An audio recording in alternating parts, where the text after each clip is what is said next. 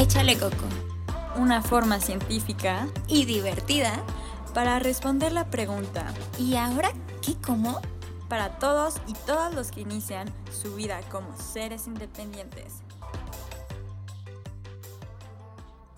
Hola, ¿cómo están? Bienvenidos a Échale Coco. Pues el día de hoy les tengo una sorpresa. ¿Vamos a hablar de etiquetado? Sí, vamos a hablar de la nueva norma que se aprobó para etiquetado también. Pero tengo con nosotros a un ingeniero, bueno, todavía es estudiante, pero yo ya lo considero ingeniero porque está súper bien capacitado. Él se llama Alan Cruz. ¿Cómo estás, Alan? Hola, ¿qué tal? Aquí muy a gusto de acompañaros esta mañana y para mí es un placer eh, participar en esto. Muy bien. Eh, está, invité a Alan porque, como les digo, él es ingeniero en alimentos o está estudiando esta carrera. Él viene de la Universidad eh, Zamorano, que está en Honduras, es una escuela muy reconocida. Y él pues ahorita está viviendo con mucha gente de Centroamérica. Estaba yo comentando que estaba muy emocionada de platicar del tema de etiquetado, que tenía muchas controversias, que es un tema que ahorita mucha gente está hablando.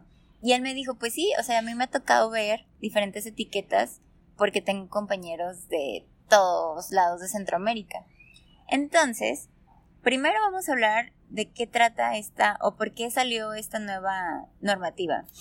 Alan me contaba que cuando él entra al, supermercado ni siquiera se fija en las etiquetas. Sí, claro, es, esto te lo voy a decir como consumidor.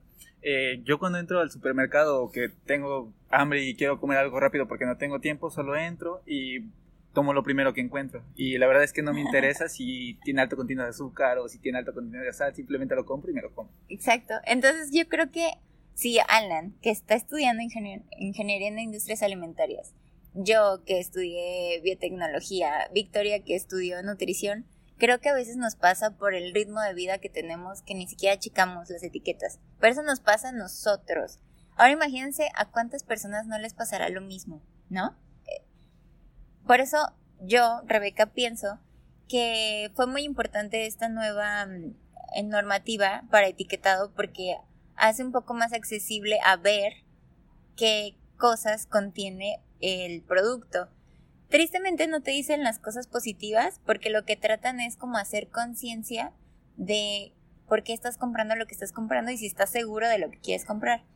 La norma contiene unos, ¿qué serán? ¿Rombos? No, eh, hexágonos, que tienen exceso de calorías, exceso de azúcares, exceso de grasas saturadas, exceso de grasas trans, exceso de sodio. Y en dado caso que contenga edulcorantes, te pone también este hexágono que dice evitar en, niños.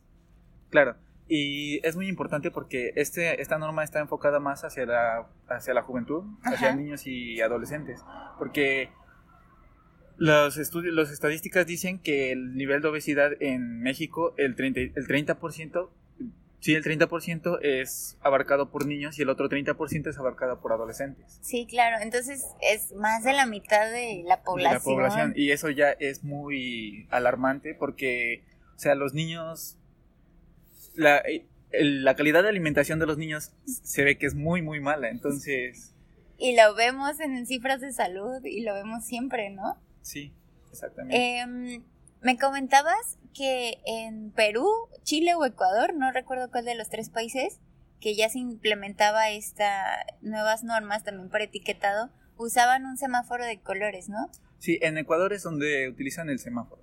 Eh, y es una estrategia muy buena, ¿por qué? Porque nosotros asociamos los colores con cuidado o, peligro o, tal vez, no sé, es como que adviertes. Ajá, claro. Entonces este semáforo si tiene altos contenidos, por ejemplo, de azúcar, te lo pone en rojo. Si tiene bajo contenido de azúcar, te lo pone en verde. O si tiene una cantidad moderada, te lo pone en amarillo. Entonces, uno lo, uno lo asocia. Por colores, claro. Sí, creemos, Alan y yo, que a lo mejor a esta norma le hubiera faltado poner justo el semáforo de colores para si un niño que lo primero que ve son colores y todavía no sabe leer, sea un poco más sencillo que lo pueda, pueda reconocer que rojo es como hay, que tengo que preguntarle a mi mamá si lo puedo comprar o no. Amarillo es como que igual le voy a preguntar, pero probablemente sí me deje llevarlo. Y verde es como, ah, sí lo puedo echar al carrito del súper de mi mamá, ¿no? Algo claro, Sí, claro. Eh, también me contabas de algunos países de Latinoamérica donde ya se implementó esto. Sí, más que nada es en los países de Sudamérica. Eh, lo han implementado en, en Perú, lo han implementado en Chile y en Ecuador, que te digo el caso del semáforo. Del semáforo. Eh, como bien les comentó Victoria en otros Insta Stories, no se pone alto porque en México para nosotros la palabra alto es como positivo, entonces por eso usamos la palabra exceso, porque está ya más relacionado como hay que tener un poco de precaución o hay que evitarlo. Ok. Y también me comentabas algo antes de grabar el podcast sobre los sellos que tiene esta nueva norma, que es la norma 051, de em, que se le ponen a las a los productos. al empaque, sí, porque normalmente el, la, el contenido nutricional se encuentra en la parte de atrás de, del, del empaque. Entonces, como te digo, uno entra, llega y solo ve los productos ahí con el empaque bonito y se los lleva. Entonces, esto lo que va a hacer es poner estos, estos sellos enfrente, en el empaque enfrente. Entonces, ahí te va a informar, es alto en esto, alto en esto, alto en esto. Entonces, uno ya va a tener como que la conciencia y dice, ay, no, esto tiene bastante azúcar, o ay, no, esto tiene bastante sal. Y ya es como que se va a ah, generando esa cultura, pues. Claro. Y eh, también decía esta norma que en los empaques que son pequeñitos se le va a poner el, el sellito de rombo, pero va a poner por números. Entonces, si tiene dos cosas en exceso o tres cosas en exceso, va a tener un rombito que tenga tres sellos. Entonces, esto quiere decir que tiene tres cosas que están en exceso. Eh, recordemos que es nada más exceso de cosas que nos hacen daño a la salud. Por eso no pone nada de cosas positivas porque el objetivo de todo este nuevo proyecto es disminuir los niveles de obesidad y diabetes, sobre todo en personas jóvenes, como comentaba Alan. Eh, también Alan me comentó de un debate donde hablaban la industria de alimentos contra eh, pues todo lo que viene siendo esto de la del nuevo proyecto. Ok, la contraparte en lo donde se, donde se trata de defender la industria es como que dicen, eh, oye, sí, eh, me implementas esto, pero ¿qué va a pasar con mi producto? ¿Lo voy a dejar de vender? ¿Vas a matar mi marca? O sea, yo creo que está un poquito mal, un poco mal argumentado. ¿Por qué? Porque no, o sea, no es como que le agregues algo más, no es como que le quites algo a su producto, sino es simplemente declarar lo que están consumiendo, lo que están vendiendo. Claro como lo que hace la industria del tabaco, que te pone toda la imagen de lo que te puede pasar, te dice, este producto eh, ocasiona o es parte del cáncer de pulmón, cáncer de something, te, te, da enfermedades en vías respiratorias. Entonces, más o menos es lo que quiere hacer ahora este nuevo proyecto de la norma 051, de que el producto puede ser un factor de provocar algo. No te dice que va a provocar, solamente te está haciendo consciente de lo que tiene para que tú consideres si es bueno llevarlo o no a tu casa. Aparte de que casi todos estos productos que son ultra procesados, que son literalmente a los que va a regular más esta norma, son los que tenemos más fácil acceso, que es lo que comentábamos también hace rato al anillo. Eh, por ejemplo, le, como decíamos al inicio del podcast, Mm, uno cuando entra al súper tiene hambre o a lo mejor trae mucha prisa o a lo mejor va a una tiendita de, mm, de las que están en cada esquina y tú dices, ay, pues no voy a leer la etiqueta, pero se me antojó mucho porque tengo mucha hambre y esto es algo rápido y me lo voy a llevar. Ahora, el hecho de tú ver esto, dices, bueno, a lo mejor me compro un yogur, o a lo mejor me compro ahora una manzana, o a lo mejor me compro otra cosa porque ya vi que este producto está tiene un exceso de algo. que no me va a hacer bien. Claro, y nosotros lo podemos ver mucho en las después de salir de las escuelas los niños. Por ejemplo, ¿qué hacen? Pasan a las tiendas de autoservicio y no sé, están vendiendo comida rápida ahí.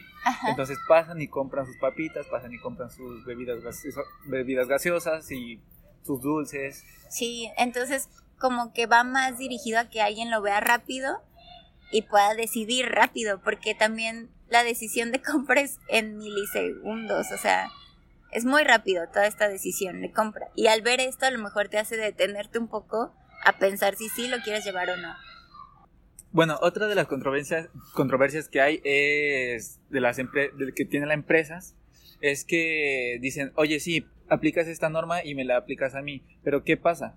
eh, nosotros dicen, matas nuestro producto. ¿Y qué pasa con el- los negocios informales? Claro, que son ya todas las taquerías, eh, las señoras que venden tamales, las que venden eh, Que palanquetas. tas- todos esos dulces tradicionales que se venden Claro, artesanales. Entonces dices, dicen, me, me regulas a mí y qué haces para regular a ellos que también son, por decirlo así, eh, una contribución para la obesidad. Claro, pero lo que también comentábamos Alan y yo antes de grabar el podcast es como, hay, o sea, ¿cuántas señoras tamaleras hay en, en tu localidad y cuántas tienditas pequeñitas en cada esquina hay? ¿O cuántas tiendas de abarrotes hay? ¿O cuántas, sabes? Es como mayor acceso a tener un producto ultraprocesado que a comerte un tamal que te lo puedes comer una vez a la semana o tal vez una vez al mes, que es algo que no consumes tanto como un refresco o unas papitas. Claro, o, o los dulces que se O compran. los las- dulces, exacto.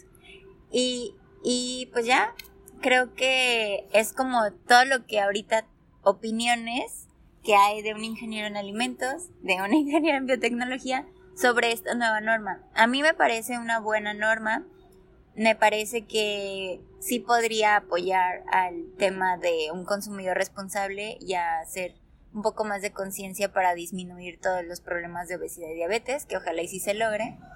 Y también me parece que es em, eh, un área de oportunidad para las industrias a, a lo mejor hacer mejores productos porque es algo que vamos a empezar a exigir más. Esperemos que esta norma sirva para exigir más como consumidor.